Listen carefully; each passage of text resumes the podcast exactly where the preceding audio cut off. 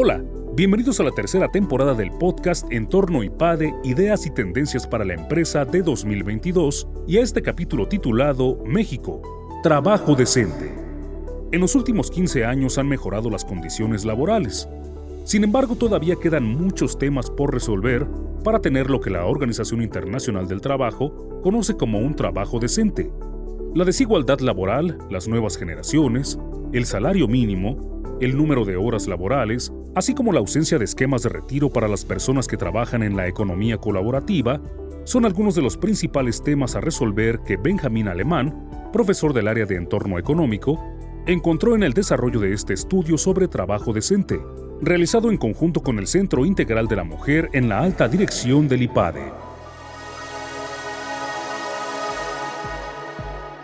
Lo que nosotros encontramos a partir de este estudio que desarrollamos el año pasado es que ha habido una mejora en las características del empleo en México en los últimos 15 años, pero que estas mejoras no son todavía suficientes como para decir que en México existen o se cumplen todas las condiciones de lo que la OIT califica como el trabajo decente. Es un concepto multidimensional que involucra varios aspectos del mercado laboral y claramente México ha tenido un avance importante en varios rubros, pero quedan todavía algunos rezagos importantes. En México, la proporción de mujeres que están en edad de trabajar y que de hecho participan en la fuerza laboral es mucho menor a la proporción de hombres en la misma condición, mientras que aproximadamente el 75% de los hombres que están en edad de trabajar participan en la fuerza laboral. En el caso de la mujer, este porcentaje ronda el 40%. Claramente existe una inequidad en la participación laboral entre géneros. Y estos porcentajes pues lo que nosotros vemos a partir del análisis de las tendencias que hicimos en este estudio del CIMAD prácticamente no se han movido en los últimos 15 años. Es precisamente uno de los puntos en los cuales vemos que hay todavía un rezago importante. En cuanto a las mujeres que están en posiciones de alta y media dirección, lo que vemos es un incremento constante en el periodo 2005 al 2020, igual que en el indicador anterior es un, es un crecimiento lento, pero es un crecimiento constante. Las mujeres han logrado aumentar en casi 10 puntos porcentuales su participación en puestos de alta y media dirección en México. El efecto de la pandemia ha sido adverso, no solamente en México, sino en todo el mundo. La pandemia ha afectado particularmente a tres grupos cuyo peso en el mercado laboral en México es significativo. Además de las mujeres, por supuesto, me refiero a los jóvenes y al sector informal. Algunos efectos de la pandemia en México han sido magnificados precisamente porque México tiene un sector informal muy amplio o porque tiene una fuerza laboral relativamente joven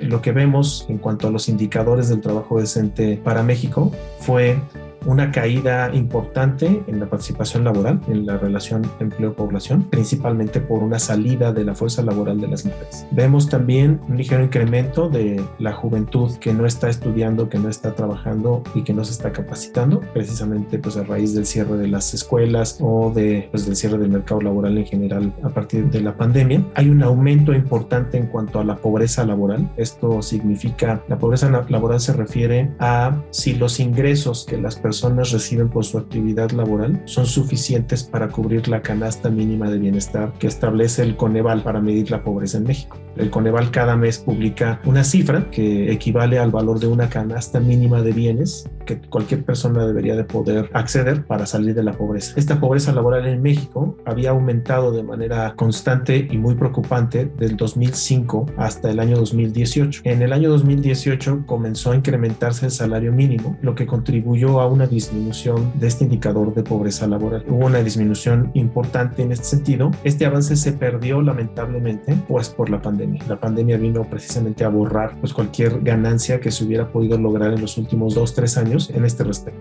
En cuanto a tiempo libre, precisamente es uno de los indicadores que establece la OIT, la Organización Internacional del Trabajo, para medir una dimensión adicional de lo que sería el trabajo decente. Idealmente, una persona tendría una jornada laboral de 48 horas a la semana máxima, o sea, una jornada más allá de 48 horas a la semana se considera ya una jornada excesiva y puede tener efectos negativos para la salud, puede incrementar los riesgos de trabajo, ¿no? Puede incrementar la probabilidad de que tengas un accidente o también puede ser un indicador de que te están pagando un salario inadecuado que te obliga a trabajar más horas precisamente, ¿no? Que tu sueldo principal no es suficiente para cubrir tus necesidades en una jornada tradicional de 48 horas y por lo tanto te ves obligado a trabajar más horas. Entonces, idealmente uno aspiraría a tener una jornada laboral máxima de 48 horas semanales, lo que nos deja el resto de las horas de la semana para atender las labores del hogar no remuneradas, para el esparcimiento y la vida personal y familiar. Las actividades no remuneradas, el tiempo que la gente destina a actividades no remuneradas, se miden también a través de la encuesta nacional de ocupación y empleo eh, que nosotros utilizamos para este estudio y por lo tanto podemos obtener un estimado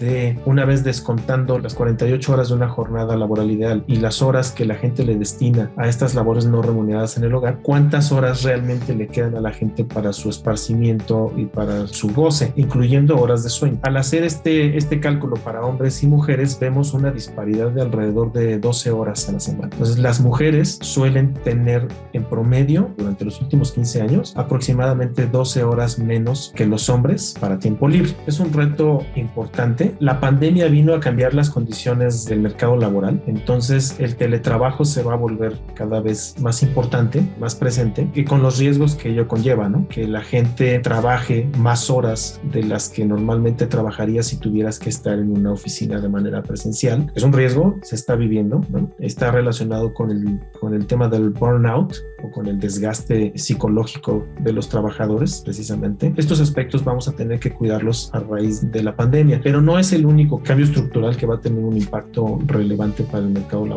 También está toda la digitalización, toda la economía digital o la economía colaborativa. La economía colaborativa, por ejemplo, las plataformas, ¿no? Uber, Rappi, todas estas plataformas implican también una nueva relación laboral entre empleadores y empleados y ello va a tener un efecto o va a tener una consecuencia en cuanto al acceso, por ejemplo, a la seguridad social. ¿Qué tan fácil va a ser para las personas poder acceder al sistema de salud o acceder a una pensión digna en la vejez, precisamente a la luz de este nuevo nuevo, nuevo modelo económico que está cobrando impulso en años recientes?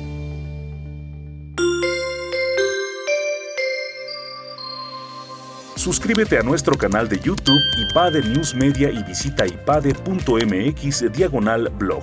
En este canal encontrarás videos, artículos e infografías relacionadas con el mundo empresarial de la actualidad y no olvides compartir este contenido.